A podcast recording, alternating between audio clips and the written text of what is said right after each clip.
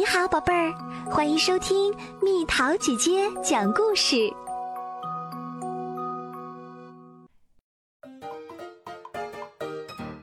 来自夏令营的信，亲爱的爸爸妈妈，我在夏令营玩的太开心了。我很喜欢宿舍里的小伙伴，也喜欢游泳、画画和做手工。只有一件事我不喜欢。就是打扫卫生，我们每天都要整理房间。为什么？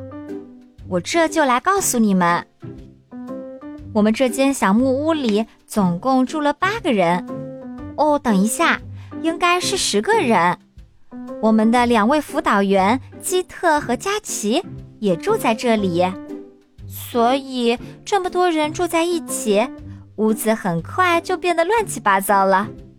我才不在乎呢，其他孩子也一样。可辅导员说他们有个好主意，能让打扫房间变得充满乐趣。好吧，我就喜欢有趣的事儿。爱你们的乖女儿安妮，令，请把我的哥斯拉面具寄来好吗？亲爱的爸爸妈妈，得，原来乐趣就是分组。基特和佳琪把我们八个孩子分成了两组，每组的人数一样多，每组四个人。然后佳琪在屋子正中央画了一条看不见的线，将宿舍一分为二。我的朋友朱迪和我用袜子在地上摆了一条分界线，可辅导员说太乱了，袜子弄脏了，我们还得洗袜子。再整整齐齐的晾好，一肚子牢骚。言归正传，辅导员让我们每个组每天早上分别打扫一半房间，这可算不上有趣的事儿。打扫完毕，我们就去游泳了。一半孩子在天使鱼队，另一半在金鱼队，我在天使鱼队。我们游得棒极了，我爱你们，亲亲。安妮，令给我寄些饼干吧。亲爱的爸爸妈妈，你们肯定猜不到发生了什么事儿。我们把浴室给忘了。哪个组也不愿意打扫，哪怕一个组一半呢。我们的活儿已经够多了，所以说把我们分成两个组，把宿舍分成两半是没有用的。我们还需要一个组。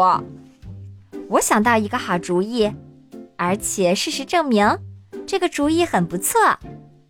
我们大家平均分成三组。我说，每组人数都占三分之一，一组打扫浴室，另外两组还是平分打扫宿舍。嗯，主意是不赖。可随即托比说，我没法把八个人平均分成三组。我们都不知道怎么办。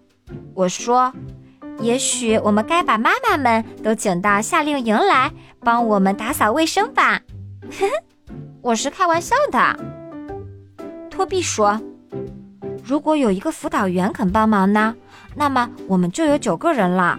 九个人平分三组很容易，每组三个人。你们猜怎么样？基特和佳琪都不肯。哦，不好，我游泳要迟到了，我要走了。天使鱼队将成为胜利鱼队，爱你们，安妮。令，我的小乌龟们怎么样了？别忘了，他们喜欢你们用手喂它们吃小虫子。亲爱的爸爸妈妈，我再接着告诉你们后来发生的事儿吧，因为我还是觉得分成三组的主意很好。我就提议，如果每个小组两个人呢，这样就有两个人剩出来没事儿做。嗯，大家倒是不介意被剩下。可你们猜怎么样？没有人愿意打扫，个个都想被剩下没事儿做。所以我们决定干脆平均分成四个小组，每个小组都是两个人。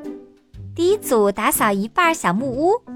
第二组打扫另一半，第三组打扫浴室。我被分在这组，太幸运了，第四组负责清理门廊附近的杂草。可是问题又来了，不光是有做卫生的问题，金鱼队游得比我们天使队快。哼，你们伤心的女儿安妮，令再多寄些饼干来吧。亲爱的爸爸妈妈，你们想知道为什么我们分四组的计划也没有成功吗？因为有蜜蜂。负责拔草的一个小姑娘被蜜蜂蛰了，他们俩就罢工了。我们还得想办法。我们一边想着办法，一边比赛侧手翻。太棒了，我能翻到一半儿。就在我头朝下的时候，朱迪突然说。我知道该怎么做了，朱迪眉飞色舞地说：“我们可以分成八组，我们宿舍一共是八个人，每个人就是八分之一，我们每个人都是一个小组。这个主意多了不起！这样的话，每个人都可以做他最喜欢的事情啦。奈奥米喜欢打扫，他负责地面卫生；托比和乔喜欢洗洗刷刷。”他俩把洗脸池和花洒擦得亮堂堂的。朱迪则是个除尘高手，他居然还带着羽毛掸子来夏令营啦。每个人都有一份自己最喜欢的工作。现在夏令营里的每件事儿我都喜欢，连打扫卫生也喜欢。你们亲爱的女儿安妮，令。可我还是不喜欢打扫自己的房间。